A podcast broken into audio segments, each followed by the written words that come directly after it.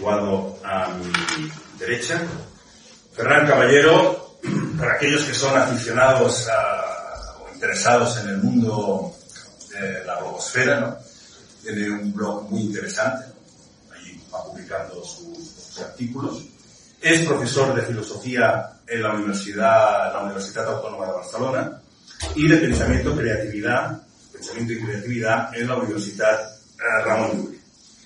Eh, ha sido también, ¿no? comentábamos eh, hace un momento, ¿no? hasta el pasado curso, ha sido profesor de pensamiento contemporáneo, también en, el grado de estudios globales de la Universidad Pompeu Fabra. tiene muchos artículos, colabora habitualmente, ha colaborado, ha colaborado en El Mundo, en Expansión, en The Objective, en Cataluña Diaria y actualmente, actualmente en régimen casi no de exclusividad, se encuentra, eh, forma parte ¿no? del plantel de articulistas del español. Eh, señala también que es autor de un, de un ensayo que, publicado en Ariel, que obtuvo bastante, ¿no? bastante comentado, ¿no? En fin, en el año 2017, ¿no? Sí, 2017, que es el ensayo Maquiavelo para el siglo XXI el príncipe en la era del populismo. Eh, yo, yo, no sé si Maquiavelo esto del populismo lo, lo, habría visto, ¿no? Pero bueno, eso ya sería para, para otra mesa. Entonces, Ferran, pues muchas gracias por estar esta mañana aquí con nosotros y, cuando quieras. Bueno, muchas gracias, muchas gracias por la presentación, muchas gracias sobre todo por la invitación. Un placer estar aquí en estas, en estas jornadas. Espero no decir nada que no repetir, por decir así, reflexiones de, de ayer que no, no, pude, no pude estar por cuestiones lamentables de fines de curso y cosas de estas. Eh, mi, bueno, prometo ser breve, no suelo extenderme, o sea que prometo intentar llenar el espacio que, que te corresponde. Eh, mi, mi reflexión es sobre la relación entre identidad nacional y, y Europa. Es sobre todo pensar en, o sea, la, la, problemática de relación que existe entre Estado-Nación y Europa para mí es, es simplemente una, una, una, problemática de cómo se entiende Europa a sí misma. Y sobre todo viendo cómo normalmente cuando se habla de Europa se habla de una cosa un poco extraña que es el proyecto europeo. Me parece que usar la expresión proyecto europeo es confuso en sí mismo y lleva a problemas de, de, naturaleza política y filosófica, digamos así, sin pretender hacer un descubrimiento, digamos, sobre la naturaleza de Europa. Lo que me interesa es precisamente cómo hemos adoptado en el lenguaje político, en la discusión política sobre Europa, la idea de que Europa es básicamente un proyecto. Porque el definirse como proyecto no define ni qué se proyecta ni hacia dónde. Y se da por supuesto. Y esto me parece que es relevante la idea de proyecto siempre es algo, ¿no? Algo proyectado hacia adelante, por lo tanto hacia el futuro. Por lo tanto, creo que la concepción de Europa ahora es eminentemente progresista y que es normal, por lo tanto, que la reacción a el proyecto europeo, o la, por decir así, la contestación que recibe el proyecto europeo muchas veces venga precisamente de, eh, de sectores de la derecha y de la derecha conservadora. Creo que veremos reacciones de la derecha liberal para entenderlos para entenderlo así, pero creo que es, que bueno, que, que me parece interesante en este sentido. Lo que se proyecta hacia el futuro en Europa es precisamente la huida del pasado, precisamente lo que existe en el presente como el orden dado, que sería el orden de los Estados-nación. Por lo tanto, Europa entendida como proyecto en este sentido tiende a entenderse como una superación del Estado-nación. Esta superación no es integradora necesariamente. Y creo que a menudo se concibe que el Estado-Nación simplemente tiene que ir desapareciendo. Y por lo tanto, estamos en discusiones y momentos de incertidumbre respecto al futuro de Europa porque estamos en, momentos de incertidumbre sobre el Estado-Nación. El problema que yo veo aquí es que el Estado-Nación es básicamente la garantía histórica de la democracia liberal por lo tanto, el proyecto europeo sufre de esta, por decir así, de esta tendencia elitista, tecnocrática, antidemocrática y probablemente antiliberal. Es decir, el Estado-Nación puede verse amenazado y solemos hablar de estos términos, por, simplificar la, la, cuestión, simplificando un poco, pero, pero por decir así, por entender el marco en el que, en el que parece que está un posible marco para entender la discusión, podemos decir que el Estado-Nación está sufriendo dos asaltos claros entre lo que llamamos el populismo y lo que llamamos la Unión Europea, uno por antiliberal y el otro por antidemocrático. Y creo que el peligro de entender a la Unión Europea o entender a Europa, más que la Unión Europea como proyecto, es que fácilmente se entiende como algo parecido a una especie de religión secular, donde el proyecto europeo pretende ser algo más que la unión de estados en defensa de sus intereses comunes, en defensa de incluso, digamos así, un proyecto, otra vez, de, civilización o de una civilización asentada que puede servir de ejemplo a otras regiones, otros ámbitos de la política internacional, otros espacios del mundo, em, y que esta religión secular es una religión, por decirlo así, que pretende reformar la naturaleza de las relaciones políticas desde la base. Por lo tanto, el Estado-Nación se ve más como una rémora del pasado, se ve más como algo que está tristemente encarnado en nuestra caída naturaleza humana que como algo digno de ser preservado y respetado. Entonces, em, vivimos, como decía antes, en, esta especie de lenguaje ambiguo, por ejemplo, sobre la cuestión de la soberanía, donde se, Pierre Manet, en una entrevista reciente, decía, bueno, se habla tranquilamente de soberanía europea y soberanía francesa, él hablaba del resultado de las elecciones francesas, de, de la cuestión europea en las elecciones francesas, se habla tranquilamente de estas dos soberanías cuando esto es simplemente un absurdo lógico. O sea, o hay soberanía francesa o hay soberanía europea. O sea, ¿cuál es al final la última institución, cuál es al final la última entidad en decidir sobre los asuntos de los franceses? ¿Es, es Europa o es Francia? Y esta cuestión tiene que ser resuelta. La gracia del proyecto europeo es que se ahorra el resolver esta, esta cuestión esperando que los ciudadanos europeos se vayan sintiendo cada vez más ciudadanos europeos, menos ciudadanos nacionales y que por lo tanto, digámoslo así, acepten la soberanía europea como algo dado, como algo que no forma parte, digámoslo así, de sus aspiraciones presentes, sino que en algún momento se aceptará como el Estado, como el Estado de la cuestión. Supongo que en gran medida se acepta ya como el Estado de la cuestión. Mi, mi, mi, mi problema es que eso creo que va en detrimento, lógicamente, de la, no solo del Estado-Nación, que podríamos decir, bueno, gustar más o no como forma organizativa, sino simplemente de la democracia. Y por lo tanto, que la reacción que vemos, esta reacción a la que llamamos populista, es precisamente en nombre, o empieza a tomar forma de ser una reacción en nombre del Estado-Nación, que quiere decir, aquí, más que por nacionalismo identitario o estas cosas que se dicen ahora, o etno, étnico y cosas estas, sino casi por apego a, una, a un sentimiento, a un sentimiento democrático. Em, en este sentido, cabría, como mínimo en el terreno de la discusión más ideológica o filosófica, replantear la naturaleza de la Unión Europea, entenderla más como, más que como proyecto y por lo tanto, insisto, ¿eh? como religión secular prácticamente, como unión de estados en defensa de, sus intereses. Y una unión de estados en defensa de sus intereses marca a la vez la aspiración y el límite de la Unión Europea. Creo que el salvar la Unión Europea pasa por entender sus límites y su naturaleza. La, si no, por decirlo de este modo, em, también Pierre Manet usaba una, expresión, una, una, vez decía, si tenemos que ser, em, tenemos que ser amigos, si queremos ser pareja, si queremos ser esposos, decía él, acabaremos siendo enemigos otra vez. Yo creo que esta sí que es, es una, es decir, se puede decir, Europa tiene, tiene muchos intereses en común. Pero los intereses básicos en común no son los intereses que mejor estamos defendiendo.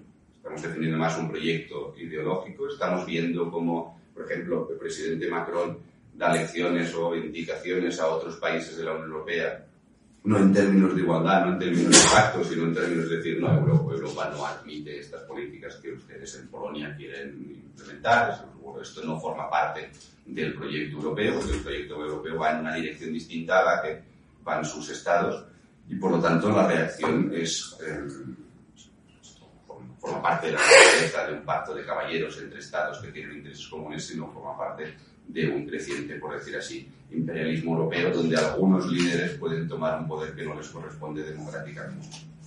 tomo el ejemplo de Macron porque, bueno, porque creo que es el típico ejemplo, eh, no, por hacer un discurso antifrancés, pero digamos así, que la, la grandeur de la France la, la, intenta representar más allá de lo que la democracia francesa le, le, le administraría, intentando liderar los pactos eh, las conversaciones de paz con, Rusia y Ucrania. Estas cosas, por decirlo así, eh, esto forma parte de una ambigüedad sobre responsabilidades en la Unión Europea que creo que puede afectar profundamente al sentido del, del, del, proyecto, del proyecto común. Y frente a esta ambigüedad, digámoslo así, creo que una clarificación sobre la naturaleza de la Unión Europea como más bien pacto entre Estados que proyecto o religión secular ayudaría un poco a salvar las relaciones y la naturaleza democrática de, de este pacto. No sé si me he extendido si, si parece bien. Perfecto, muchas gracias, Ferran. Luego, luego en el, seguro, que en el diálogo y luego en el debate, algunas de las cuestiones que, que has aportado pueden tener claramente una proyección en, en nuestro país. Eh, has comentado muy interesante. Bueno, hay algunas cuestiones que, que planteabas que son objeto ¿no? de la perdón, algunas de las cuestiones que planteabas, ¿no? que van a ser también objeto de tratamiento en la, en la siguiente mesa. Bien, sin mayor dilación, seguimos con Joseba uh, nacido en Bilbao, vasco, por tanto.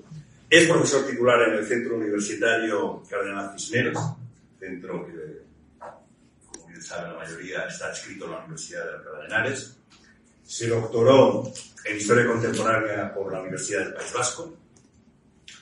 Y entre su producción bibliográfica, que verán que sigue una línea coherente, cabe destacar la Guerra Civil Española para Dumis,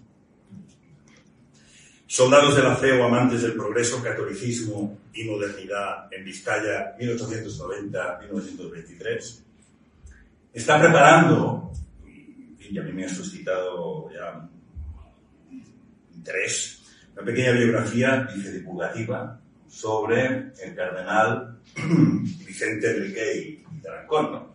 Digo el interés porque el cardenal Tarancón fue obispo aquí en Cataluña de la diócesis de, la problemática diócesis de Solsona. Eh, Louzao participa también en la coedición de libros eh, bajo el título La restauración social católica en el primer franquismo, 1939-1953, Catolicismo y franquismo en la España de los años 50, autocríticas y convergencias, la Asamblea Conjunta de Obispos y Sacerdotes, estudios diocesanos. O bien también la historia religiosa de la España contemporánea, balance y perspectivas. Además de esta prolija bibliografía, es también colaborador habitual en diferentes eh, medios de comunicación, cuando se lo permite, ¿no? También los diferentes artículos que publica en revistas, digamos, prestigiosas y además de impacto, ¿no? Eso es importante hoy en día. Pues como les decía, es también columnista, ¿no? Articulista, eh, de Objective y ha escrito también en diferentes medios, en son, diríamos, el fascículo cultural de periódicos como el ABC, escrito también en el Cultural, ¿no? en Turia, Ambos Mundos, Letras Libres, Razón y Fe, etc. Bien, por tanto, Joseba, mmm, muchas gracias eh, por estar aquí. Gracias por el madrugón que te has pegado y que te ha permitido ¿no? llegar en hora, en hora aquí antes que el moderador de esta mesa. Bien, pues cuando quieras, adelante, muchas gracias. Muchas gracias. Eh, gracias a la Fundación y al Club por organizar estas jornadas y por generar espacios en los que podamos dialogar sobre temas que son tan importantes para la vida política y pública, ¿no? No solo de, de este país, sino también de Europa, como son estas, estas jornadas que, que nos convocan hoy. Eh, la tarea que me han encomendado es una tarea imposible, que es, bueno, siendo vasco, pues hablar del tema vasco. Es lo que nos toca. Como han podido ver, yo he intentado en mi vida profesional académica alejarme lo más posible del tema vasco. Me, especialicé en historia religiosa para alejarme de temas vascos, pero al final, pues bueno, uno termina siendo eh, vasco allá por donde va y aunque mi apellido Louzao también marca que muy vasco no soy. Por tanto, creo que haciendo un, una cuantificación del índice de nacionalidades peninsulares, yo tengo en mí tres o cuatro ¿vale? Es decir, que el oprimido que hay en mí pide eh, cuentas al opresor que hay en mí y el opresor que hay en mí pide cuentas al oprimido que hay en mí. O sea, que es todo un jaleo identitario. Eh, dicho esto, eh, la tarea es imposible porque la madeja identitaria del País Vasco, como todos ustedes saben, es eh, muy difícil de desentrañar y hacerlo pues en 10-15 minutos pues es un imposible, ¿no? Incluso, pues yo me siento un tanto incómodo porque como historiador, pues la brocha gorda a veces mmm, cuesta, ¿no? Eh, aunque haya hecho un libro divulgativo sobre la Guerra Civil Española, nos cuesta mucho. No sé si Jorge opinará lo mismo, pero nos cuesta el, el aterrizar a la brocha gorda. Pero sí algunas claves o algunas cuestiones para pensar ese encaje entre Estado, nacionalismo, nación, desde una perspectiva eh, del País Vasco, ¿no? Y la primera cuestión que me, que me sugería era que, en el fondo, Cataluña y el País Vasco en la historia contemporánea española han sido una especie de relojes desincronizados, ¿no? Es decir, cuando en la agenda pública aparece Cataluña, el País Vasco pasa a un segundo nivel, papel, y, y al revés, ¿no? Eh, creo que últimamente es cuando se están generando intentos para que se sincronicen esos dos relojes, pero, pero cuesta sincronizarlos, ¿no? Porque en el fondo eh, creo que eh, pues, mm, y eso sería discutible, ¿no? Pero en nuestra vida pública parece que eh, los desafíos nacionalistas no pueden ir juntos, ¿no? Están siempre uno por encima eh, del otro. Eh, la segunda clave que me gustaría remarcar es algo que yo llamé en un artículo académico el síndrome de Jerusalén en versión vasca. Saben ustedes que en Jerusalén muchos peregrinos, pues pasan, bueno, muchos, tampoco muchos, pero unos cuantos, tanto cristianos como judíos, pues por una enfermedad psiquiátrica que les empieza a, se empiezan a autoidentificar como personajes del Antiguo Testamento, como personajes del Nuevo Testamento. ¿no? Un arqueólogo israelí dijo que la arqueología israelí tenía ese síndrome de Jerusalén. ¿no? Y creo que leyendo los estudios vascos y no solo los estudios vascos, porque no solo es un síndrome que aqueja a los vascos, ni siquiera a los nacionalistas vascos, también los no nacionalistas, por llamarlo de alguna manera, también están aquejados por ese síndrome, y no digamos los extranjeros, eh, que hay un síndrome de Jerusalén vasco, que es buscar la particularidad, el exotismo milenario, ¿no? Por hacer una comparación también con Cataluña, a mí me llama la atención cómo eh, en las 30, 40 eh, años últimos, eh, en la creación de mitos nacionales juegan un papel esencial. Yo creo que en Cataluña muchos los historiadores en el País Vasco son antropólogos o científicos sociales o periodistas. Los historiadores no estamos ahí porque en el fondo el síndrome de Jerusalén siempre hace ver el País Vasco por un prisma de pueblo milenario. Pero claro, aquí viene la paradoja. Un pueblo milenario que tiene su bandera identificativa, su propio nombre, pues creado entre finales del siglo XIX y principios del siglo XX. Lo que es una paradoja en términos históricos que un pueblo que, que viene desde la prehistoria, pues ni siquiera haya tenido una institución eh, común quizá el reino de Navarra, pero incluso dentro del propio nacionalismo vasco eh, tiene sus propias eh, polémicas, ¿no? Eh, utilizar este, este ejemplo. Por tanto, cuando hablamos del País Vasco estamos hablando de la historia de una particularidad. Después, cuando nos acercamos a la particularidad, pues bueno, es una particularidad mmm, como podría ser en cualquier otro lugar del mundo. ¿no? Lo que sucede es que hablar una lengua como el euskera, eh, pues ya eso ya entra en el mundo de, del exotismo eh, vario. Y, y, es algo que, que yo como vasco, nacido en Bilbao, pero que ahora vivo en Madrid y yo, per, perdónenme la, la butad, yo creo que, que somos más de donde ha nacido nuestro hijo y donde están creciendo nuestros hijos y por tanto yo ahora voy diciendo por el mundo que soy madrileño y eso pues también tiene su aquel, pero gran parte de mi infancia la pasé en Orense. Y yo siempre recuerdo que en Orense yo era el vasco, y es que eh, no había ningún, ninguna, es que era aparecer, y es que tenía el ADN vasco, ¿no? El RH negativo, cosa que no tengo, ¿no? Eh, con 14 años me, me, voy a vivir a Bilbao, y entonces mm, paso de ser el vasco a ser el gallego. Y yo no había cambiado absolutamente nada. Después repasando los vídeos de cuando yo era un niño, hombre, tenía un acento gallego que se me veía a la legua, ¿no? Pero siempre en ese espejo de identitario, pues era el vasco particular, ¿no? Y esta historia de la particularidad surge, si nos queremos retrotraer muy lejos en el siglo XVI, pero a mí no me interesa hacer un recorrido histórico, sino cómo los materiales de esta identidad que terminará siendo una identidad nacional y nacionalista, nacionalista y nacional, creo que ahí también es un tema que podríamos dialogar posteriormente, pues están constantemente conjugándose. En el siglo XVI, una élite vasca, una élite de las provincias vascongadas, de Navarra, lo que generan es una ideología eh, casticista, de los vascos son los primeros españoles, donde se liga la religión, Incluso algún apologista llega a decir que Jaun, que es Dios en euskera, es una prueba de que los vascos eran trinitarios antes de la aparición de Jesucristo en la tierra, lo que ya también es una particular construcción llamativa. Eh, religión, eh, todo lo que tiene que ver con lo étnico, que ahí introduciríamos eh, la hidalguía universal, ¿no? Esa no contaminación de sangre impura, mora, judía, etcétera y eh, la lengua, como decía, ¿no? Y eso, pues fue generando una, unos mitos, unas construcciones, pero que en el fondo remarcaban la, eh, que eran los primeros españoles, ¿no? Desde, desde, desde Tubal, ¿no?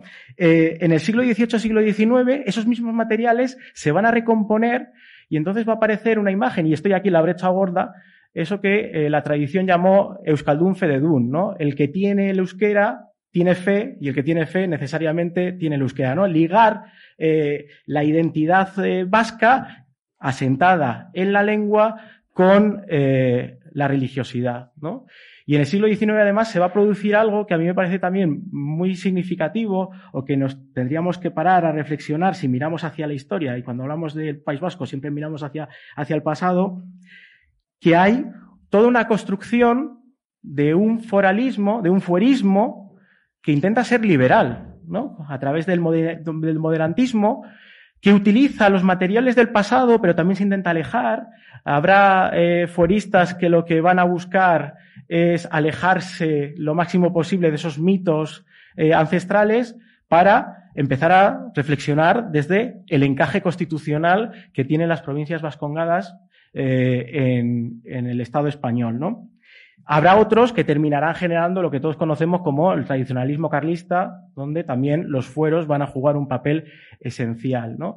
Los materiales están, pero llamativamente, a lo largo del siglo XIX, el sistema foral produce una transformación que lo cambia de arriba abajo. Es decir, lo cambia completamente. Y es llamativo cómo constantemente, todavía hoy, en el siglo XXI, pues estamos recordando los fueros, los fueros, los derechos históricos, sin tener presentes que desde el siglo XVI todo eso ha sufrido una gran transformación, ¿no? Tanto es así que lo que hoy en día es derecho histórico, como es el concierto, pues fue recibido por muchos en el País Vasco como un fuerito, ¿no? Como una cosa que nos dejaban porque algo tenía que haber, ¿no? Y me parece importante señalar la vía carlista y la vía eh, fuerista porque en el fondo están utilizando materiales que vienen del pasado y que van a terminar algunos de los personajes de estas dos tradiciones creando el nacionalismo vasco, ¿no? Sabino Arana por un lado, pero también en él eh, no solo había aranistas, que podríamos decir que procedían de ese universo tradicionalista, sino también eh, los euskaldirriacos que venían de ese universo eh, fuerista, ¿no? Y aquí es donde se da una tensión que yo creo que en el debate público constantemente la dejamos de lado, pero que eh, creo que atraviesa la historia del nacionalismo vasco, que es la tensión entre lo étnico y lo cívico. Y a mí, pues, me gustaría remarcar eso, ¿no?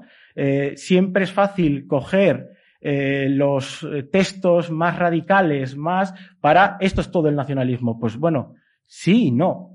Porque en el fondo, yo tampoco pude estar ayer, ¿no? Pero es el gran debate. El nacionalismo, patriotismo, eh, lo étnico y lo cívico. Yo creo que la frontera es muy porosa entre lo étnico y lo, y lo cívico, ¿no? Y todo ese desarrollo es lo que algún historiador llamó el péndulo del nacionalismo, el péndulo patriótico, ¿no? El péndulo del nacionalismo vasco, desde un autonomismo a un independentismo, desde un radicalismo a una moderación. Yo me pregunto si se puede ser eh, autonomista radical o independentista, independentista moderado, ¿no? También es una cosa que para el debate podría, podría surgir, ¿no? Eh, y todos estos materiales también, eh, creo que voy mal. ¿sí? Bueno, muy bien.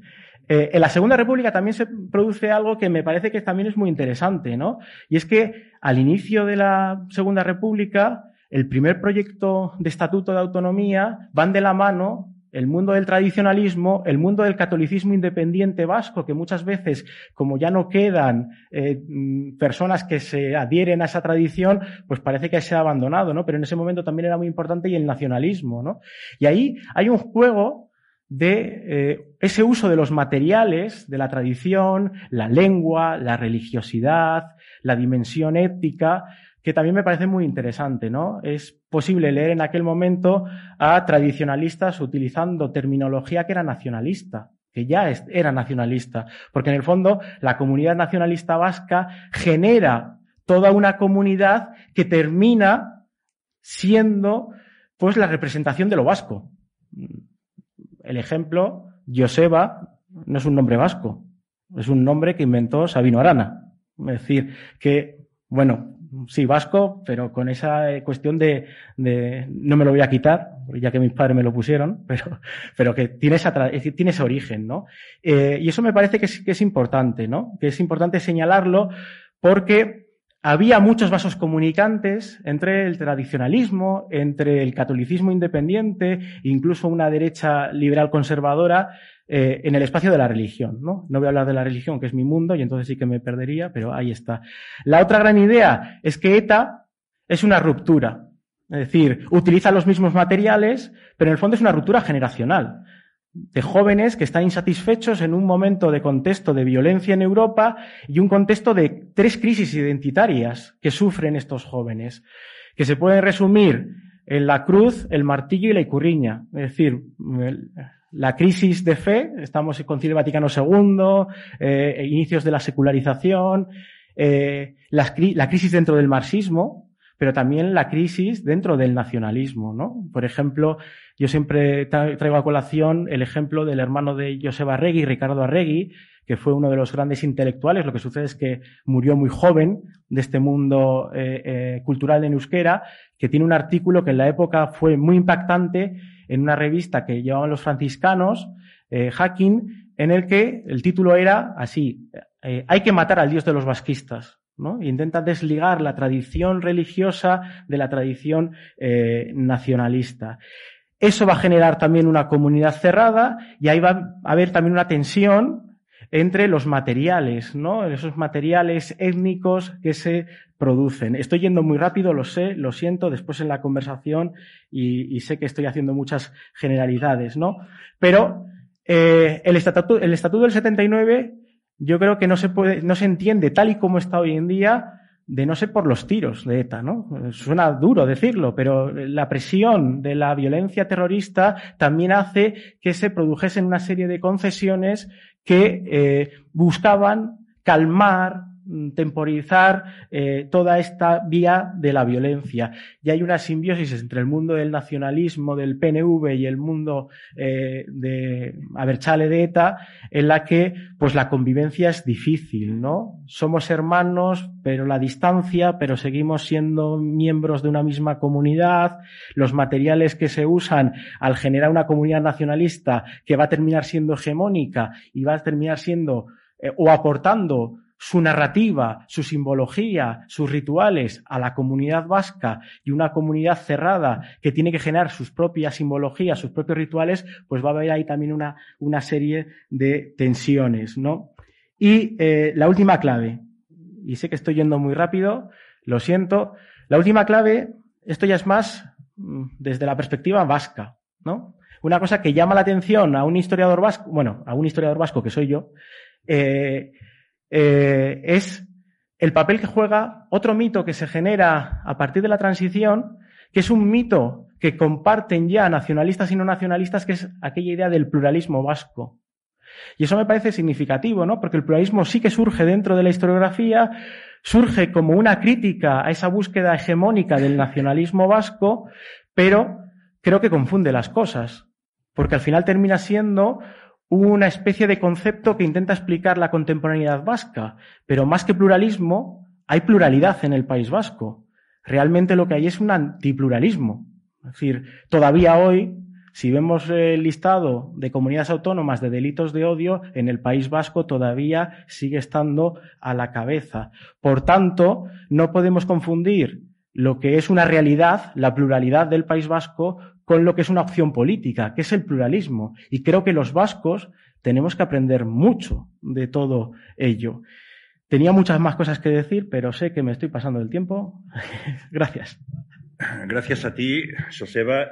Yo creo que ha sido muy, muy interesante todo lo que has apuntado sobre el tema de la formación o la conformación de la identidad vasca. Seguro que habrá luego ocasión de comentar algunos aspectos. Muy interesante también, ¿no? Que solo lo has apuntado, pero esa, diríamos, ligazón o relación entre el nacionalismo vasco y el nacionalismo catalán, esa sincronía, ¿no? Que ya viene del siglo XIX, ¿no? Las mismas guerras carlistas son una, una clara muestra, una clara muestra de ello. Y por supuesto lo que decías, que también sería extrapolable a Cataluña, la cuestión de la lengua y de la, y de la fe, ¿no? De la religión.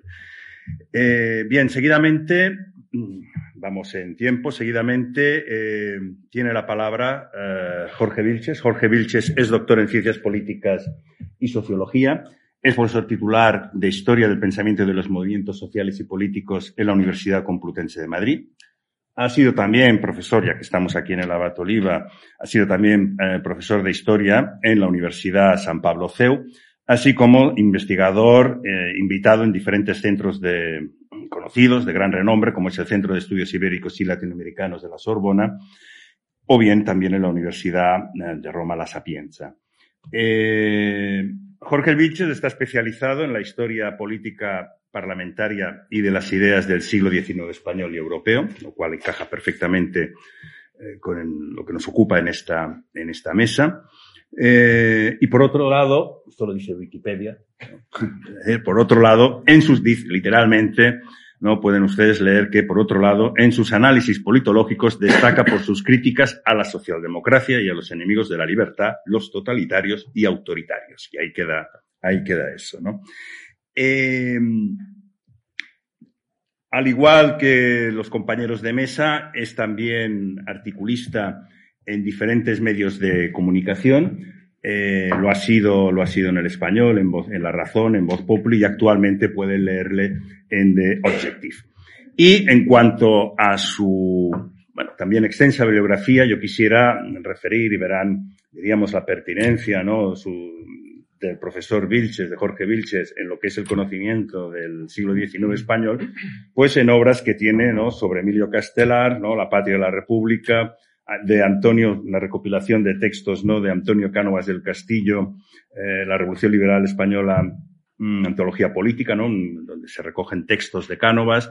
Eh, también un libro sobre Isabel II, Imágenes de una reina. El libro, ese sí que he tenido ocasión de ojearlo, eh, no leerlo, porque en fin, lo, lo, saqué de la biblioteca y tal mm, esta semana, pero bueno, muy interesante, que es Liberales de 1808, publicado en 2008 en Gota a Gota. Luego tiene ya títulos más, más eh, provocativos, ¿no? Como contra la socialdemocracia, ¿no?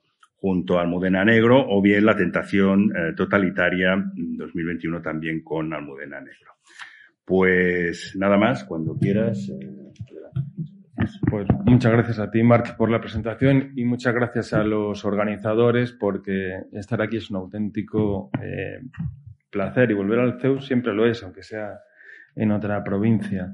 Bueno, mi reflexión, mi reflexión va en torno a la evolución del nacionalismo liberal español y su eh, debilidad, porque, porque yo me dedico a estudiar las ideas políticas, pero fundamentalmente al efecto social y el efecto político que tienen en la sociedad esas ideas políticas. Creo que resulta, como escribió Talmon, mucho más contundente cómo funcionan las ideas que hacer un recorrido simple por ellas. Es muy interesante, pero ver cómo funcionan en la sociedad, en las ciudades, en el campo, esas ideas y cómo tienen su reflejo en la política resulta extremadamente interesante. Lo que se refiere al nacionalismo liberal español, yo voy a resaltar dos cosas, sobre todo una de ellas que me interesan en lo que yo digo, es el efecto de esas ideas. En primer lugar, solo voy a hacer referencia a ella porque por su dificultad no me voy a meter y ya veréis por qué hablo de la dificultad. Es aquella que se refiere al sentimiento y al patriotismo de la gente. Es decir, porque se trata de una cuestión eh, difícilmente catalogable. No se puede contabilizar bien. Es decir, ¿qué valoramos? ¿La cantidad o la calidad, la intensidad? ¿Cómo funcionan los resortes del nacionalismo o del, o del patriotismo? ¿En qué sectores? ¿En qué momentos? ¿En qué circunstancias? Y esto es un, es un instrumento de análisis político muy, muy interesante. Mm, de forma muy breve.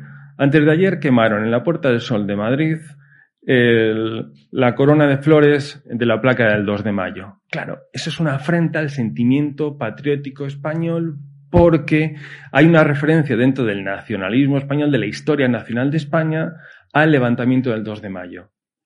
Se quema. Eso es un resorte. Es un resorte que hace saltar a aquellos que sienten ese nacionalismo y ese patriotismo y es un resorte negativo, de protesta, de queja. Qué vergüenza haber quemado. ¿Quién habrá sido el desalmado que ha cometido este crimen hasta hacia esos hombres que defendieron la independencia, la libertad de los españoles? Eso es muy interesante porque eso supone que detrás hay todo un sentimiento forjado durante siglos a través de varios canales, fundamentalmente la educación, la cultura, eh, la comunidad, las tradiciones, la familia. Todo eso es un sentimiento que salta de una mayor manera, de una mayor manera o de otra. El segundo lugar me interesa del nacionalismo todo lo que tiene que ver con la construcción cultural. Es decir, todos estos análisis que se refieren a la intencionalidad a la hora de utilizar este sentimiento para construir un proyecto político. En este caso, como eh, se mencionaba antes, para la construcción de un Estado nacional. De tal manera que se pondrían en marcha una serie de mecanismos culturales, educativos, administrativos, institucionales, para generar ese sentimiento. Por ejemplo, ahora que Joseba lo decía, mi huida fue la historia religiosa. Una de las críticas que se hace a esa debilidad del nacionalismo liberal español es que mientras que en el tipo ideal francés porque siempre cuando hablamos de una construcción política eh, de este tipo se compara con los modelos ideales. En este caso, que es un, es un gran defecto de los historiadores y de los politólogos, que es esa comparación con los ideales.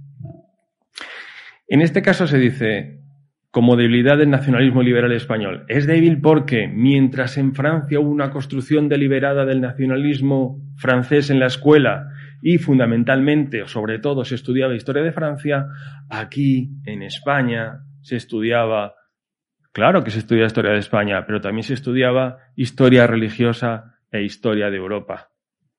No sé si se me oye ahora. Sí. Es decir, en lugar de estos críticos del nacionalismo liberal español, lo que echan de menos es el adoctrinamiento, la ingeniería social. Uno de los, por tanto, de los esos elementos de la supuesta debilidad del nacionalismo liberal español sería la ausencia de una ingeniería social contundente, sólida, extendida, con una financiación pública. ¿Cómo? Sobre todo a través de la educación. Ahora, ahora, seguiré, ahora seguiré con esto. ¿Cuáles son además estos eh, elementos eh, de la debilidad? Bueno, se dice, pues de nuevo, la comparación con Europa. A diferencia de otras naciones europeas tardías, como Alemania e Italia, en España no hubo una región locomotora. En el caso italiano, Lombardía, en el caso alemán, Prusia. En España eso no existió, dicen, porque Cataluña no lo fue, Madrid tampoco, Andalucía tampoco, ninguna de esas tres regiones en el siglo XIX tomó las riendas de la construcción nacional, a diferencia de los otros. Bueno, fijaos que todos resulta ser siempre una comparación negativa. Y ahí voy. Según va avanzando el siglo XIX, lo que queda del nacionalismo liberal español está en manos de los republicanos. Sobre todo en el último cuarto del siglo XIX. ¿Por qué? Porque los republicanos se erigen como los grandes propagandistas y lo hacen muy bien, porque los republicanos no solamente dominan los canales de transmisión de las ideas y de movilización de la gente, sino que están metidos profundamente en los medios de comunicación de la época y en los medios artísticos y culturales, a través de los cuales van transmitiendo esas ideas. ¿Y cómo lo consiguen? ¿Cómo consiguen que esa idea nacional liberal española sea la idea republicana? Pues a través de dos instrumentos. Bueno, el primero de ellos es trasladar a la opinión política que la fórmula alternativa a lo existente, que es una fórmula muy del sexenio revolucionario, la fórmula alternativa a lo existente es la república. La república no se concibe como una forma de gobierno, ni una forma de Estado, una elección distinta del jefe del Estado, sino que es una forma encubierta de hacer la revolución y cada vez menos encubierta. La revolución, la república es la fórmula mágica para cambiarlo todo. Cambiar la producción en el campo, en la industria, la educación, las relaciones familiares, las costumbres, las morales, la religión, todo. El republicanismo es una fórmula revolucionaria para cambiarlo todo. Entonces, cuando uno siente dolor por España y quiere cambiarlo todo, únicamente puede aferrarse a la república. El republicanismo se constituye como una religión secular, como una fe. Si quiero cambiar España, tengo que ir hacia la república y confío en ella. Eso, fijaos, la capacidad que tiene de movilización. Los feligreses se mueven con mucha fuerza y además eh, se nota, se ven. O sea, puedes tener un grupo de 20 personas moviéndose por una ciudad y parecen 200, 2000. Es decir, es un efecto muy importante, la idea del republicanismo como religión secular. Segundo, en lo práctico. Cuando uno estudia los, cuando uno ve los manuales de historia de España que se utilizan en la educación secundaria española, hasta el año 1900, entre el año 1854 y 1900, te das cuenta que la mayor parte de los manuales de historia, con gran diferencia, están escritos por demócratas y por republicanos. Es decir, que lo que se estudia en los institutos es la visión de España que tienen los republicanos. Con lo cual, su idea que tienen, pues, de la reconquista de los reyes católicos, del reino visigodo, de la conquista de América, de los Austrias, de los Borbones, toda su idea, la idea que tienen, es una idea tamizada por el ideal republicano. Nos encontramos, por tanto, que no solamente existe ese ideal salvador republicano, sino que las nuevas élites dirigentes políticas y culturales creen que ser buen patriota, ser nacionalista español, conlleva también ser republicano. Y la república, insisto, es darle la vuelta a todo, hacer la revolución. ¿Mm? Bueno. Em, bueno, ese nacionalismo se fragua en ese cambio de siglo, fijar la importancia del 98. ese nacionalismo, esa sensación nacional, sentimiento nacional, se fragua sobre la idea de la decadencia. La idea de la decadencia es una idea fundamental para su comprensión del pasado, de lo que fue España, de su presente, ese presente decadente, y de lo que puede ser en el futuro. Ahí actúa la religión secular la fe en la República perfecta, ¿no? Bueno, e identifican perfectamente aquellos elementos que en la historia nacional española han supuesto un obstáculo. Y además los identifican de una forma muy eficaz. Son unos auténticos profesionales de la comunicación política. La comunicación política, como todos sabéis, tiene que ser clara, concreta y comprensible por cualquiera. Puedes, tienes que identificarlos con el dedo, decir, este, este y este. ¿Quiénes son? Fácil. Pensad, situados en el cambio de siglo del XIX al XX. La monarquía, la iglesia y la oligarquía. Y con eso ya lo tienes todo. Son las grandes instituciones que han estado manejando al pueblo español, que reúne todas las características del romanticismo, a la justicia, solidaridad, laboriosidad, entrega. Qué gran vasallo si hubiera un gran señor. ¿Eh? y sobre los que hay que actuar y hay que demoler para conseguir que la nación española ocupe su sitio, su lugar. ¿Y cómo se puede hacer esto? Únicamente a través de la República, porque lo que, lo que dicen es, Estos tres, estas tres instituciones, la monarquía, la iglesia y la oligarquía, han impedido, porque están imbuidos de la idea de progreso, han imbuido el progreso de España que solamente puede ser a través de la libertad, porque el pueblo español es naturalmente libre. Es una característica que le dan todos, eh, tanto extranjeros como nacionales, a la hora de escribir el español. Es un español laborioso, taimado, algunos son trabajadores, pero normalmente lo que quiere es sentirse libre. ¿Quién impide esa libertad? La monarquía, la iglesia y la oligarquía. ¿Y quién se la va a dar? La república. Y solamente así se es nacionalista y se es patriota. Bueno. ¿Qué tal voy? Bien. Cinco minutos. muchas ideas para cinco minutos. Bueno, entonces, la idea que queda de este nacionalismo liberal en ese, en ese cambio de siglo respecto a la historia de España, en cuanto hagamos un repaso, fijaos cómo todo, prácticamente todo eso lo tenemos nosotros, lo hemos vivido, incluso a veces lo escuchamos en clase, a los alumnos, ¿no? Que son los motivos de la decadencia española enumerados uno a uno. Voy a ellos muy rápido. ¿Qué consiguió la decadencia de la nación española? Que no tuviera su lugar en el concierto internacional. Cosas como las siguientes. El absolutismo teocrático de los Austrias, especialmente Carlos V y Felipe II. Dos. La idea de América como una ocasión perdida. Qué pena. Tanto dinero desperdiciado en qué? En lujos. ¿En lujos para quién? Para la monarquía, para los reyes, para la iglesia y para la oligarquía. Una oligarquía ociosa que en lugar de utilizar ese oro para crear una industria como hicieron los protestantes, nosotros nos dedicamos a vivir del oro ajeno. Tres. Las guerras internacionales o coloniales. Fijaos cuando lo dicen. Cuando tenemos el problema con África, hemos perdido, fijaos cómo hablo en plural majestático hemos perdido las colonias ultramarinas y tenemos el problema africano.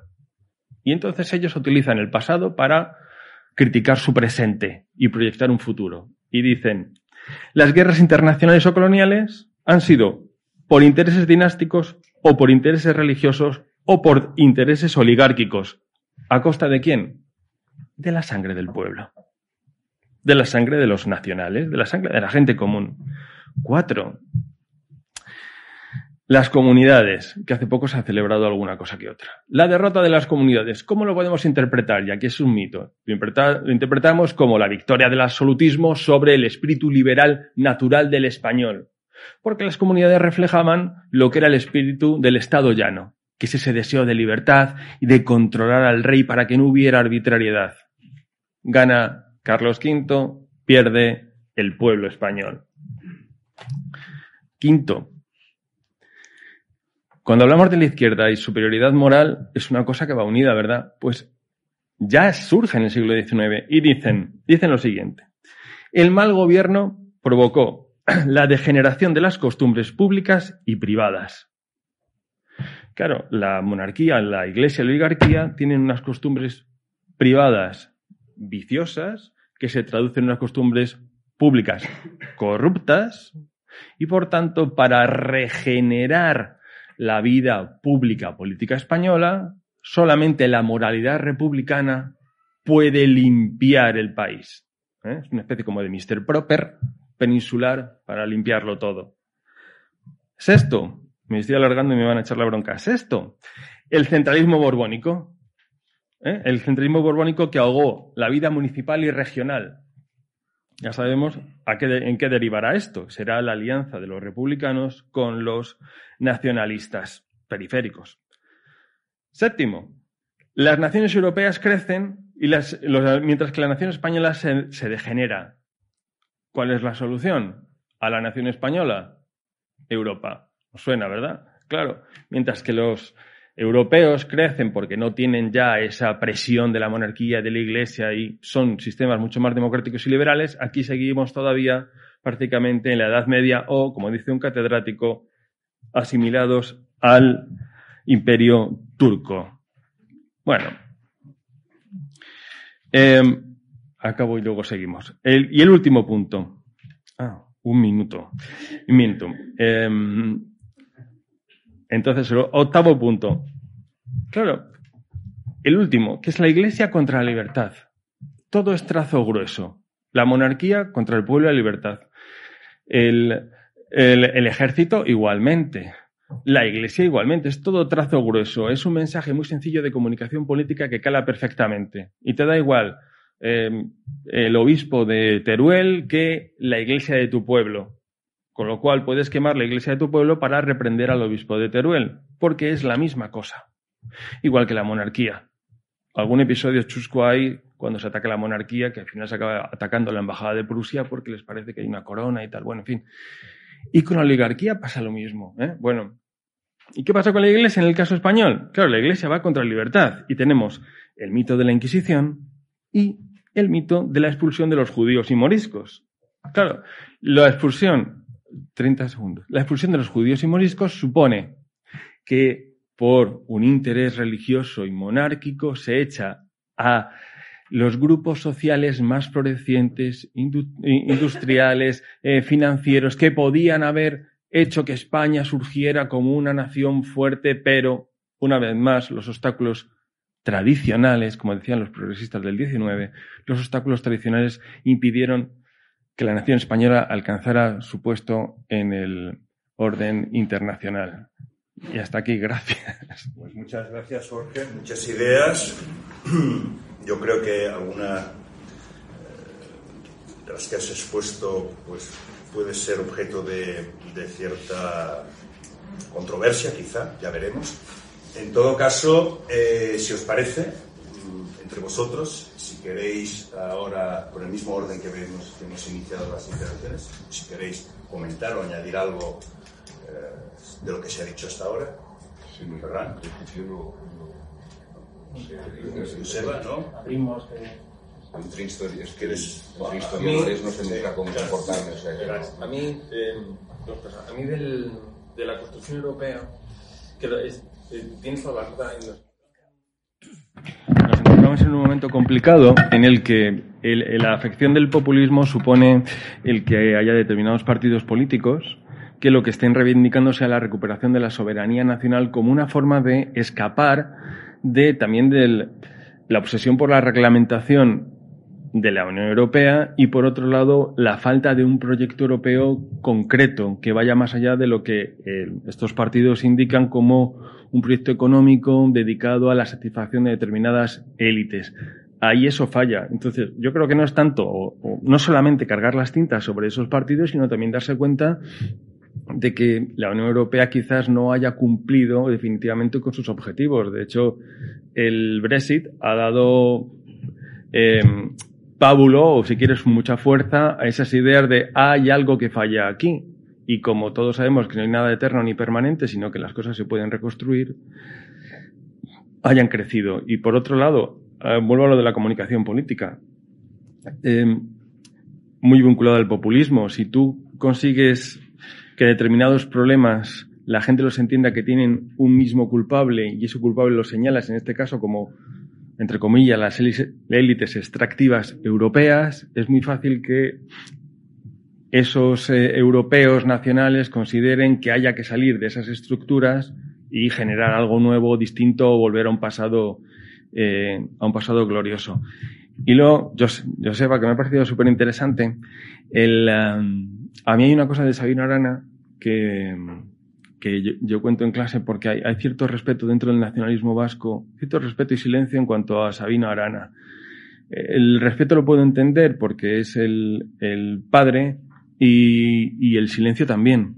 Claro, porque si tú entresacas o sacas directamente las cosas eh, que decía no solamente sobre las invenciones históricas, sino sobre porque bien, uno puede inventar históricamente lo que fue o puede recrear un lenguaje o unos símbolos nacionales, pero si a eso le añades los análisis, que, los análisis o comentarios que hacía sobre el, el, resto, el resto de españoles, es lógico que, eso eh, ahí se quiera ocultar. Entonces, dentro de ese nacionalismo hay, a mi entender, y yo también te lo planteo como cuestión, un, una fuerte dosis de victimismo, lo que no nos han dejado ser, y también una fuerte dosis de agresividad, es decir, de, de repulsión si quieres, de xenofobia, de, de señalamiento al que no pertenece a, a la tribu. Y esa es mi pregunta. ¿Podríamos verlo desde esos dos, con esos dos componentes eh, sociales? Europa primero. Europa primero, entonces. Eh, sí, no, creo, creo que tienes razón. Lo que pasa es que me parece que en Europa la lógica eh, también va en la otra dirección. Es decir, perdón. Hay gente que ve a Europa como la excusa de sus problemas y eso y eso lo vemos, es decir, de, bueno. Y también lo que lo que me parece que sucede y que es igualmente preocupante para a mi entender es cómo vemos a Europa como la solución de todos los problemas, es decir, eh, los fondos europeos, por ejemplo. O sea, los fondos europeos, como se reparten, ¿no? Ahora, es, estos días, es, es la excusa para no hacer ninguna reforma económica española. ¿no? Y yo creo que eh, la tendencia en este sentido es, por decirlo así, o sea, yo veo que hay dentro de Europa unos países más seguros de su poder y de su, del papel que quieren jugar. Antes ponía el ejemplo de Macron, pero me parece que es, que es paradigmático, sobre todo ahora que no está Merkel, que tienen, por lo tanto, un poder que sobrepasa al poder que les conferiría el Estado-Nación ¿no? Pues, es decir, Macron está gobernando más que Francia, para entendernos, mientras que hay otros países que simplemente pues delegan ese poder y se quedan en, en, en, menos poder y por lo tanto menos responsabilidad que el Estado-Nación les obligaría. Yo creo que eso es un problema, es un problema o puede tener unas graves consecuencias democráticas. Es decir, hay países que lideran más de lo que merecen, por decirlo de este modo, y países que no se responsabilizan de sus políticas. Al final, esto acaba, pe acaba pesando, bueno, lo, lo, habíamos visto pues, en, la, en la crisis anterior en Grecia, ¿no? La, la, la, irresponsabilidad del gobierno nacional acaba teniendo un peso muy grande sobre la vida y la economía de los ciudadanos nacionales. Y por lo tanto, de ahí que, que pueda haber unas reacciones eh, que reconfiguren el, el ¿no? la comprensión del espacio en nación. Sí, sí. Sí, sobre la pregunta, Jorge, eh, a ver, yo creo que que hoy en día Sabino Arana para el nacionalismo vasco del Partido Nacional, Gelsale, del nacionalismo del Partido Nacionalista Vasco, es una figura mítica, se ha convertido en un mito. Y como todos los mitos, pues hay que delimitarlos bien para que en el siglo XXI, pues, eh, pero ahí hay dos cuestiones sobre, sobre Sabino Arana. Yo creo que, el mayor silencio no es tanto los arrebatos racistas, etcétera, es su evolución. Es decir, esa evolución final, autonomista, no sabemos muy bien, de la Liga de Vascos Españolistas, eh, que era una cosa rara, particular, ahí sí que hay un silencio absoluto, ¿no? Porque claro, es que el padre de la patria vasca terminase sus días en una evolución que no sabíamos a dónde le iba a llevar, era, era curioso, ¿no? Y sobre el tema de, de esos textos racistas de Sabino Arana, también hay una cuestión que, que yo que he trabajado con, con, textos de la época, con lecturas de la época, eh, cuidado, sí, eran muy racistas y eran muy de exclusión con respecto al otro, ¿no? El otro en este caso era el inmigrante que venía con la industrialización, pero los liberales conservadores de Bilbao en el Nervión encuentras textos que son, mmm, si no idénticos, muy similares, ¿no? Incluso, pues bueno, tenemos esta idea de incluso generar un dialecto bilbaíno con frente que ahí se entremezclaba el mundo del de liberalismo conservador, el mundo del catolicismo independiente y el mundo del naciente nacionalismo, ¿no? En ese sentido, que me parece que, que también hay que ponerlo justo en su contexto, ¿no? En, su contexto en este sentido, sin defender a Sabino Arana ni, mucho menos, ¿no? Y ahí hay otra tensión, ¿no? En esto de los juegos de los materiales, que, que, era lo que intentaba reflexionar en la, en la exposición, yo creo que de vez en cuando salen, y esta semana han salido, esos elementos más étnicos, pero hoy en día mmm, la hegemonía del nacionalismo vasco está sentado no tanto en lo étnico, sino en lo cívico, entre comillas, para entenderlo. Somos diferentes porque gestionamos de manera diferente. Porque sabemos hacer las cosas bien. Que después sí que hay alguno que saca la patita étnica, pero en el fondo una parte importante de los votantes del nacionalismo vasco, la, la particularidad no la leen en términos étnicos, la leen en términos cívicos, ¿no? Incluso hablas con algunos de ellos y dicen, bueno, cualquier aventura independentista para mí no. Pero claro, es que lo hacemos bien, porque somos nosotros. En nosotros después ya viene todo lo de... Pero eso ya se queda en un, en un detrás, ¿no? Y además también yo creo que, que eh, en este caso es que tienes al lado al grupo del mundo Aberchale, donde lo étnico lo radical se expresa mucho más claramente, ¿no? Y es más fácil jugar con esa, con esa clave. Perfecto, muchas gracias. Pues damos ya, tenemos 15 minutos, damos ya inicio al turno de palabras. Ana Mar, por favor. En todo caso, decite el nombre si queréis. Yo soy Ana Mar Fernández Pasarín, profesora de la Autónoma de Barcelona y, acompaño a mí, soy miembro de la Junta del Club Tocqueville. ¿no? Eh, muchísimas gracias a los tres ponentes por sus exposiciones, me han parecido muy interesantes. Eh, como la siguiente mesa es sobre la Unión Europea, pero ya, digamos, hemos tenido un aperitivo, ¿no? Eh, yo quería hacer un poco, mencionar dos cosas, ¿no? O hacer un poco de contrapunto. Eh, en primer lugar, yo creo que, la Unión Europea no es un proyecto, sino que es un proceso, ¿no? Es decir, no es una no es una construcción política que se proyecte el futuro, sino que, y que por lo tanto hay una incertidumbre respecto a, si será o no será, sino que es un proceso que, que, que, tiene unas bases que ha ido progresando y que por lo tanto eh, estamos mucho más allá de lo que es un proyecto. ¿no? Esto es la primera, la primera cuestión que os quería trasladar. ¿no? Y luego la segunda es sobre la, la valoración. ¿no? Eh, porque la visión que se ha presentado de que eh, la Unión Europea de alguna manera es este leviatán que se, que se está comiendo el Estado-Nación, pues es una visión que eh, tiene su contrapunto, es decir, hay una dialéctica sobre esta cuestión, hay visiones diferentes sobre esta cuestión desde los años 50.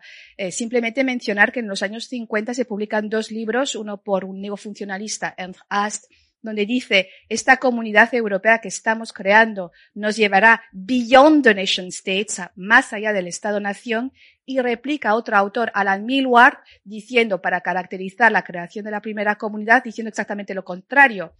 Esta comunidad lo que va a hacer es relegitimar el Estado-nación y titula su libro The European Community, The Rescue of the Nation State. Y esta dialéctica entre los que piensan, por una parte, que la Unión Europea eh, va a hacer desaparecer la soberanía nacional y los otros que dicen que es exactamente lo contrario, ¿no? Pues lo que vemos actualmente, para ya alejarnos de los años 50, es que eh, lo que sí parece prevalecer no es, eh, de hecho, la, literatura y el mundo académico eh, lo que está apuntando desde hace ya varios años es que las crisis a las que está sometida la Unión Europea lo que están eh, en esta dialéctica hacia donde nos estamos es bien lo contrario, es decir, que estos Estados representan las estructuras europeas, Consejo Europeo, quienes tienen el liderazgo y acaban empujando este proceso de integración europea. ¿no? Es lo que se llama el nuevo gubernamentalismo y justamente las crisis eh, el Brexit, eh, la, las crisis migratorias, etcétera, nos están diciendo de que tenemos, de hecho, hay, hay muchos artículos sobre eso, ¿no? Tenemos más integración, pero sin supranacionalismo, ¿no? Es decir, no, estamos más bien en lo contrario de lo que antes se ha mencionado, ¿no? Simplemente lo quería aportar un poco este, este concepto. ¿no? Muchísimas gracias.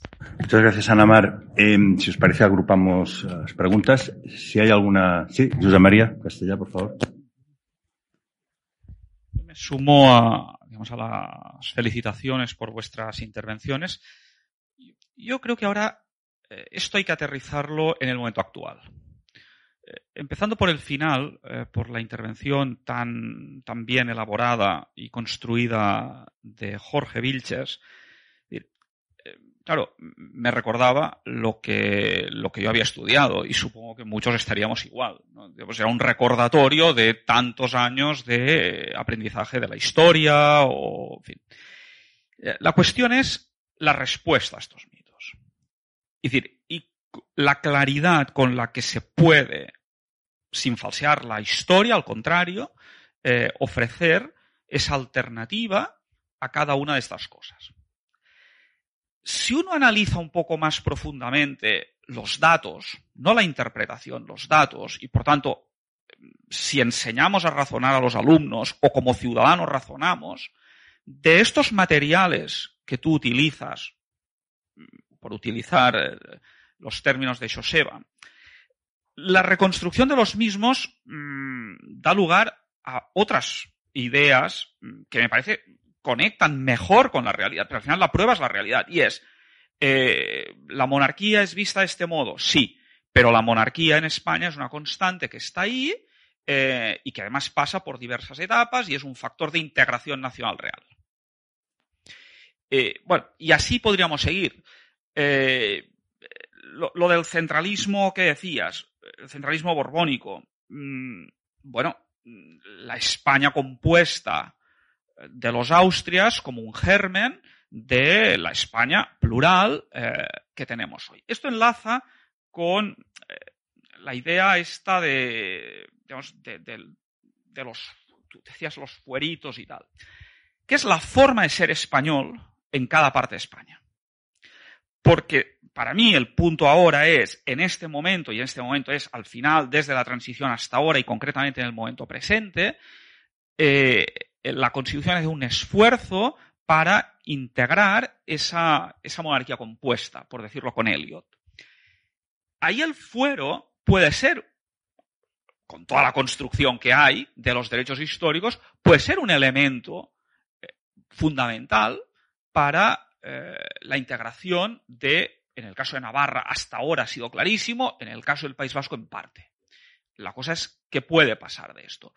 Pero digamos, esa apertura a la historia te lleva también a una idea mmm, no rectilínea, no uniforme, sino a cómo se construye la nación española teniendo en cuenta todos estos elementos, digamos, de pluralidad. Y esto es un poco lo que yo también me gustaría que Ferran introdujera respecto al debate catalán actual. Es decir, a partir de si comparte o no esta lógica y ver eh, cómo, cómo, la, cómo la profundiza. Eh, si, citabas el tema europeo, que ya lo ha abordado Anamar, eh, hay un, suizo, eh, que habla de que las regiones no son pequeños estados-nación. Y esto nos abre otra vez a la cuestión de, en este escenario, que hablar de soberanía Claro que tú has hablado de soberanía en términos jurídicos. Y, yo soy jurista y claro, efectivamente, en, términos estrictamente jurídicos, la soberanía es lo que tú has dicho. Pero este no es el análisis real de funcionamiento de los poderes. Y ahí tienes una interrelación, ahora, digamos, un poco cursi se llama esto de eh, eh, la gobernanza multinivel, el constitucionalismo multinivel. Y cuando hablas de lo multinivel, ahí te das cuenta que los estados-nación ya son estados miembros de la Unión Europea, que comparten soberanía, y se puede compartir, entendiendo por soberanía lo que en términos políticos es poder, poder, no hace falta la Unión Europea. Estados Unidos, sin estar en la Unión Europea, puede mandar sobre muchos países del mundo y Rusia lo intenta, ya lo vemos. Por tanto, ahí la idea es cómo en este escenario multinivel, qué papel juegan las regiones, ¿Qué espacio les dejamos? En lo simbólico y en el poder. Y Joseba aludía, y me parece muy interesante, esa legitimación actual del de nacionalismo por el funcionalismo. Y, porque esto marca también una señal de los tiempos que va en conexión con lo, lo que sucede en Europa. Porque hay una tensión entre las cargas más identitarias en los tres niveles. Tú has descrito el primero, eh, vosotros el, segundo, el tercero, pero que desde un planteamiento funcional, dándole la vuelta, se puede articular quizás una respuesta a los problemas contemporáneos. Y yo, añadiendo a lo que decía Anamar, no puedo dejar de señalar cómo eh, en estos momentos populistas, la Unión Europea se ha comportado como una red de seguridad a los estados y a las regiones, eh, nada desdeñable. Gracias, María. Eh, una, sí, por favor. Allí, allí al final, si os parece, hacemos ahora tres, respondéis y luego uh, abrimos otro turno. Lo digo para, son muchas las cuestiones que se han ido planteando ahora. Sí, Hola, yo soy eh, Alfonso, eh, Alfonso Calderón, profesor de Historia en la Universidad de, de, de, de Lleida. Eh, yo quería llamar la atención sobre un concepto que, que ahora ha salido en la exposición del profesor Jorge Vilches, que es el concepto de movilización. Y lo quería vincular un poco con algunas reflexiones de, precisamente, ¿no? Ayer el profesor Blanco Valdés, ¿no? Hablaba de, del germen peligroso del nacionalismo y ahora mm, ha salido eh, el tema de la, bueno, la dicotomía étnico-cívico, ¿no? Que, que, a veces se ha, se ha, podido cuestionar, ¿no? Si es una falsa dicotomía. Porque aquí precisamente yo, yo creo que los nacionalismos son eh, ideologías eso, eh, movilizadoras entonces, yo quería sencillamente preguntar si tenéis alguna reflexión sobre este concepto, porque precisamente uno de los retos que tenemos actualmente es que la, a lo mejor no la gobernanza multi, multinivel no es un ideal movilizador ¿no? a la hora de votar, que ahora lo que hacemos es votar, no, no vamos a, no hacemos barricadas ¿no? como, como movilización política primaria. Entonces, la idea de movilización creo que es importante que la pensemos. Gracias. Una última pregunta allí al fondo, que había también levantado antes la mano, por favor.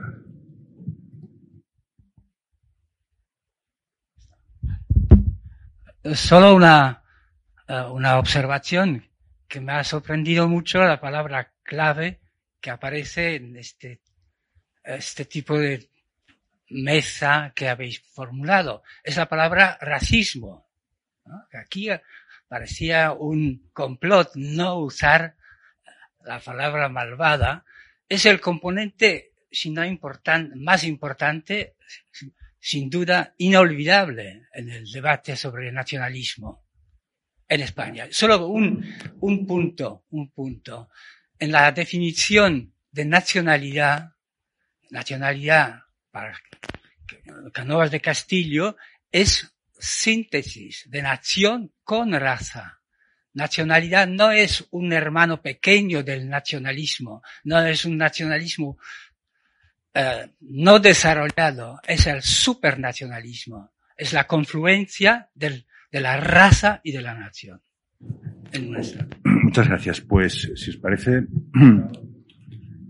Ah, perdón, pero bueno, ya la última, ¿eh? por favor. Sí, no es que no da, tiempo para la segunda ronda. Eh, por favor, muy, muy breve, porque estamos ya en tiempo de descuento y si no, no podrán formular la respuesta. Gracias. Hola, Ok. en referencia a lo que varios temas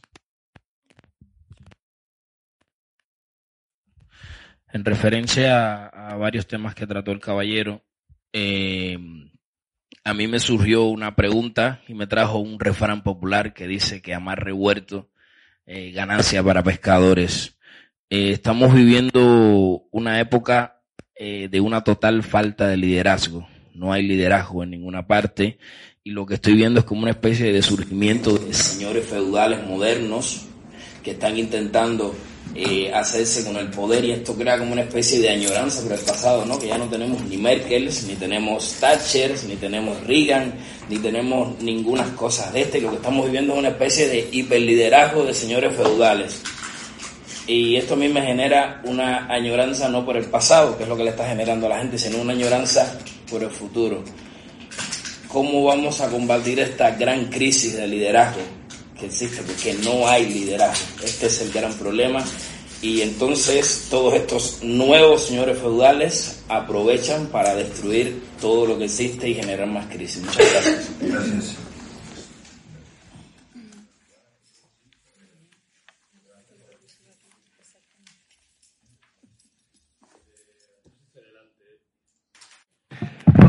De atrás hacia adelante, decía, bueno, mm, cada época tiene su, tipo de liderazgo distinto. Ahora estamos en una época que viene marcada no solamente em, por la tecnología, que ha cambiado la comunicación, ha cambiado la imagen, ha cambiado el liderazgo, han cambiado las organizaciones. Cuando hablábamos, por ejemplo, de movilización, la tecnología lo ha cambiado todo. Y, por otro lado, estamos en un momento de crisis del sistema político en cuanto a desafección general y de representación, que viene dada, pues, por lo menos desde la última década. Esas dos circunstancias afectan mucho a los tipos de liderazgo. Por ser súper breve, lo hemos visto en una cosa tan pedestre como puede ser el Partido Popular de los últimos cuatro años. Del liderazgo de Casado más centrado en crear un partido uniforme eh, que tuviera un líder que representara un proyecto político al liderazgo de Feijóo, que lo que quiere es una confederación de taifas donde los dirigentes territoriales se sientan libres para cada uno ejercer su liderazgo particular en su región o nacionalidad. Son circunstancias diferentes que marcan el tipo de liderazgo. Rapidísimo, el racismo no es el racismo. No es el racismo. Ahí difiero de lo que usted dice. El concepto clave de la, de la, del nacionalismo en el siglo XIX es el concepto de civilización. Cada nacionalismo concibe la civilización de una manera diferente. El nacionalismo francés lo concibe como la defensa de su civilización, basada en la Ilustración y la Revolución Francesa, en exportar al resto del mundo sus ideas. Una prueba de ello es lo que vinieron a hacer a España en 1808. Es decir, el trasladar a otros pueblos inferiores su civilización que es superior. Pero la idea por encima del racismo es la idea de la civilización. Nuestra civilización es superior, por tanto, y esa civilización viene de nuestra biología, porque nosotros gestionamos mejor, creamos mejor, somos mejores artistas, mejores escritores, etcétera, etcétera, etcétera, que viene desde Aristóteles en adelante, ¿eh? y por tanto hay superiores y hay inferiores. No es tanto el racismo como la idea de, civilización, que es otra idea que también está cambiando. Eh, Súper rapidísimo. Eh, eh, trasladarlo a la, a, la, a la, actualidad. Trasladarlo a la actualidad. Desde la transición no ha habido una política institucional nacionalizadora, como hubo en la época anterior, en la época de Franco, donde de forma deliberada se recuperó el otro tipo de nacionalismo, que fue el nacionalismo tradicionalista o conservador, y que se podía ver en lo que se llaman, sobre todo que viene de Francia, los lugares de la memoria. Es decir, pues desde el Valle de los Caídos, las placas en las iglesias, caídos por España y por Dios, se veía en los colegios, en toda la eh, parafernalia estatal, había esa política nacionalizadora que tuvo su efecto rebote en la década de 1960. En la transición todo eso cambia. ¿Por qué? Porque el concepto de modernidad ya no está en el nacionalismo español, sino que la modernidad con la que se quiere casar la democracia española está en una especie como de internacionalismo, dejémoslo ahí, ¿eh? en, el europeísmo y en los nacionalismos periféricos. Eso es lo moderno y es lo que puede llevar a España a situarnos al mismo nivel que Europa. De hecho, no hay un trabajo por los símbolos españoles. Recordemos que la águila de San Juan está en la bandera española hasta el año 1981 y que si vas a consultar la edición original de la Constitución, allí tienes el, la bandera con el escudo anterior o fechas nacionales. En el caso de Francia, volviendo al, al arquetipo, eh, nadie duda de la fecha nacional, de la fiesta nacional. Sin embargo, en España, la transición se dudó. ¿Qué fecha poner? Y aquí entra no el interés nacional, sino el interés, parte, el interés partidista. ¿Qué consideró la, la UCD? Que la fiesta nacional podía ser el 12 de octubre, el Día de la Hispanidad, Fijaos eh, eh, cómo eso procede de ya del siglo, de los comienzos del siglo XX, la idea de la hispanidad como la idea de la expresión de lo español, de lo, buen, lo mejor que ha hecho España en el mundo es América y por tanto hay que celebrarlo. Sin embargo, el Partido Socialista no quería ese vínculo con lo americano porque le recordaba todos estos eh, momentos que yo he estado recordando antes y propuso como fiesta nacional el 6 de diciembre el Día de la Constitución, que es una idea contractualista de la nación española. La nación española solo es porque está en un papel llamado Constitución. Ojo. ¿Y qué hicieron? Cuando llegaron al poder el año 82, en el famoso rodillo, pusieron el 6 de diciembre también como festivo, sin quitar el otro. Es decir, no hay una fiesta nacional en ese sentido que una a todos, ¿no? Sino que parece que como si cada uno pusiera eh, su muesca en, en la pared de la idea nacional. Y ya dejo espacio.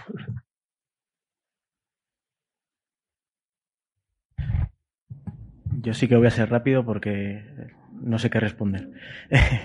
pero bueno, eh, simplemente por, pues tengo muchas ideas, pero no, eh, por terminar donde terminé la exposición, ¿no? Yo creo que la clave cuando hablamos de nacionalismo, nación, Estado, eh, es la idea de pluralismo y cómo podemos gestionar la pluralidad de las sociedades, ¿no? Porque en el fondo, cuando estamos hablando de nación, estamos hablando de identidades, pero no es la única identidad ¿no? que, existe en, eh, en, el mundo. Y, además todas las identidades están en constante conflicto y en una dinámica de exclusión e inclusión, ¿no? Eh, yo me hacía una pregunta cuando estaba preparando la, eh, exposición antes, es mm, con estas divisiones que hacemos entre patriotismo, nacionalismo, el nacionalismo malo, el patriotismo bueno, ¿puede ser patriota un nacionalista vasco? Esa es una, pregunta que yo siempre me, hago en esta, eh, en esta, en esta clave, ¿no? Porque, porque creo que al final, cuando hablamos de identidad, también estamos hablando de instituciones y cómo se conjuga lo institucional con lo identitario. Y yo creo que si queremos seguir dando pasos en la democracia liberal, eh, en el proceso europeo, eh, tenemos que saber conjugar el pluralismo y no sé muy bien cómo, cómo articularlo. No sé muy bien cómo articularlo, pero creo que es, que es la escuela de aprendizaje que tenemos ahora mismo, en clave de nación o de cualquier otro tipo de identidades. Porque estamos aquí con la nación, pero nos vienen otro tipo de identidades que nos van a, o nos, o nos están poniendo ante el mismo problema. Muchas gracias. Sí, no, no, muy brevemente sobre, intentando responder a las dos cuestiones, tanto de Europa como de, de Cataluña, por decirlo así. Yo creo que hay un paralelismo que no sé hasta dónde se puede forzar, pero que, que, que, lo presento, que es el papel de Cataluña en España es como el, país, el papel de España en Europa, ¿no? Es decir, eh, hay unas, o sea, las regiones dentro de los estados son como los estados dentro, dentro de Europa. Lógicamente, institucionalmente esto no es así en absoluto, pero eso tiene una fuerza legitimadora sobre la cual eh, sobre la cual me estaba preguntando. Es decir, el problema, el problema de Europa es, en el final, cómo se legitiman las decisiones. Es evidente, y estoy de acuerdo en realidad en las virtudes de Europa. Es decir, no, no, no, mi intervención tampoco iba, iba en este sentido. Mi preocupación es cómo preservar esas virtudes sin renunciar a la, a la, a la, al potencial legitimador de las identidades nacionales y del proceso democrático. Es decir, eh, en España uno puede decir, bueno, podemos olvidar, digámoslo así, que, que tuvo que volver Tarradellas como, ¿no? como, como, como elemento legitimador de la transición española, pero, pero, pero creo que es importante. Y después, en el proceso electoral, pues eso se, se puede expresar de mil maneras. Se pueden hacer estatutos de autonomía con unas competencias o con otras. Yo en eso no, no me meto. Pero sí que, por decirlo así, eh, y, y, aquí, y por eso insistía en la idea de, de, proyecto, no, no tanto por la palabra en sí misma, y por lo tanto, la distinción entre proyecto y proceso, no sé si, si, si a lo mejor no es, o sea, no me he expresado bien o no es muy pertinente o no es la mejor, la, la más adecuada, pero sí por la idea de que en Europa necesariamente creo que el futuro es incierto. Es decir, que es no es incierto por, por el éxito o el fracaso posible, sino porque Europa no sabe hacia dónde tiene que avanzar precisamente por esta, por, por, esta, por esta cuestión. Es decir, Europa tiene que ser, en un futuro, tiene que ser un Estado unificado o tiene que parecerse más a lo que comentábamos ahora, que, su funcionamiento como, eh, como, como pacto de Estados. Es decir, como, entonces aquí la cuestión es precisamente que dependerá del poder legitimado, ¿no? Del, poder que tengan para legitimar sus decisiones cada una de estas instituciones eh, que pueda funcionar o no. Yo lo que digo es, en la medida en que Europa se entiende a sí misma como un proyecto, sobre todo un proyecto en el sentido también de, de mirar hacia el futuro y de dejar atrás un pasado, que es un pasado, como decía antes, es un pasado pues de guerra, de nacionalismo, e incluso no ha salido esta cuestión, pero incluso de catolicismo, es decir, la, idea de, o de cristianismo, es decir, la idea de que en Europa no se puede insistir en el origen cristiano porque la gracia de Europa es huir de los orígenes para avanzar algo mejor que no podemos definir, pero que es lo que queremos. Entonces, en este, en este proceso, en esta huida hacia adelante, por decir así, creo que es fácil que se, que se pierda ya no solo la, la, insisto, no, no solo la nación como si la nación por sí misma fuese algo bueno o, porque a lo mejor la gente dejara de ser nacionalista catalana o española si existe o, o, o europea, ah, no, para ser europea quiero decir, eso podría pasar y ya está, sino que el coste es el proceso legitimador de las, de las decisiones democráticas y allí sí que creo que es una tensión. Eh, e insisto en esto, o sea, la, la gracia de insistir en la indefinición del proyecto europeo es que es una manera de sustituir la realidad que lógicamente es una realidad en tensión. Y que esas tensiones, yo creo que cuando, cuando insisto en esto, es decir, hay que, hay que ver que no sabemos hacia dónde avanzamos, es para reivindicar que la realidad política tiene que ser en tensión, que tiene que ser constantemente un juego de equilibrios, que habrá pues, pues intentos, lo que llamamos populistas, pero es igual, también pueden ser intentos conservadores de, de recuperar ciertas decisiones, de no reconocer la legitimidad de las instituciones europeas para tomar ciertas decisiones y que allí pues dependerá de, la, de nuestra capacidad, digamos así, de hacer política pero no de la definición de lo que, no una definición cerrada de lo que tiene que ser Europa o de su futuro. Muy bien, muchas gracias, Ferran. Eh, damos por concluida la mesa. Muchas gracias de nuevo a Josefa, a Jos, Joseba Louzao, a Ferran Caballero y a Jorge Vilches.